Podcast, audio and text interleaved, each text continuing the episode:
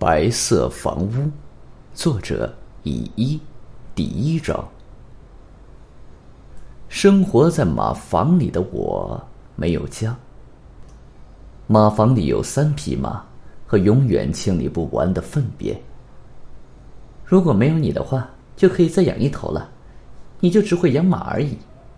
伯母总是这样说着。马房的墙壁下半部分是用石头垒起来的，上半部分是木板。用来做墙壁的石头不是四方形的，都是些圆圆的、没经过人工打磨的石头。在石头的中间抹上灰浆，用来固定。一直以来，我都是看着这些石头睡觉的。在屋子的角落，如果不蜷起身子睡觉的话，就有被马蹄踩死的危险。我总是数着眼前的这些用来做墙壁的石头入睡，石头有着各种各样的形状，就像人的脸一样，有时还能看到手啊、脚啊的，有时又能看出像人的脖子、胸部的石头。马粪的臭味总是钻进我的鼻子，但是我没有家，没有其他地方可以去。冬天的夜晚非常的冷。我只能用稻草裹着身体，但是还是禁不住全身打颤。我的工作是处理马房里的粪便，在马房的里侧有个很大的马粪山，把那里的马粪用手抱起来运到田里去。我照着伯父的命令来干活，伯父绝对不会靠近我，他总是捏着鼻子对我下命令。伯母家住着两个男孩子。和一个女孩子，男孩子经常来马房玩，哥哥拿棍子打我，弟弟在一旁看着笑着，然后我的血流了出来。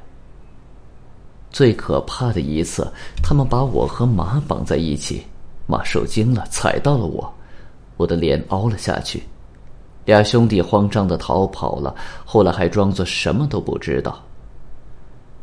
有东西从脸上掉了下来。我把那红色的物体捡了起来，去到伯母家，想要伯母救救我。外面很亮，吹着没有马粪味儿的风，绿色的草地整片整片的生长着。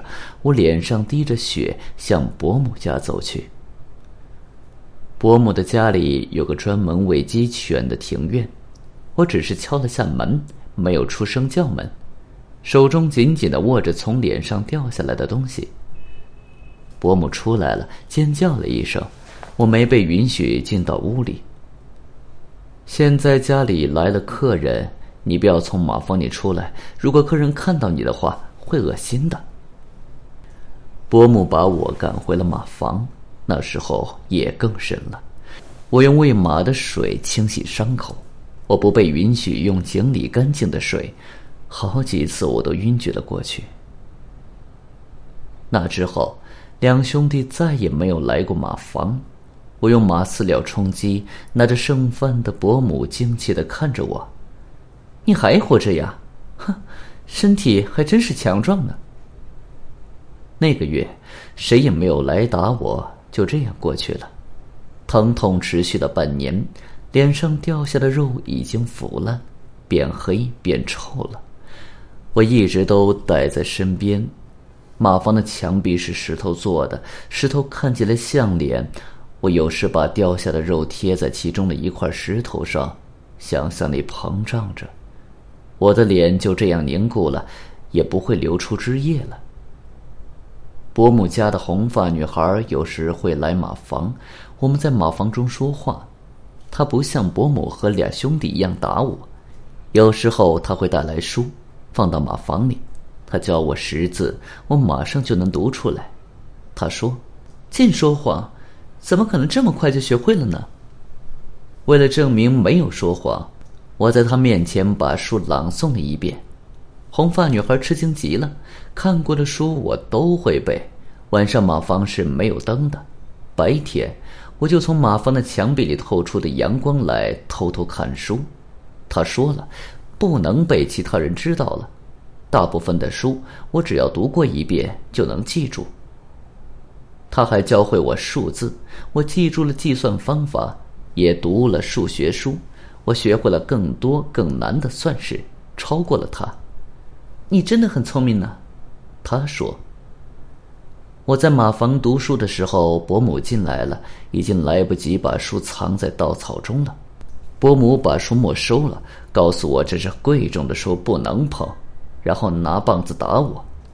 对于为什么书会在这里，伯母觉得不可思议。不要这样，妈妈！他冲进马房，这个孩子很聪明，比哥哥们聪明多了。伯母不相信，然后他叫我背了圣书的一节。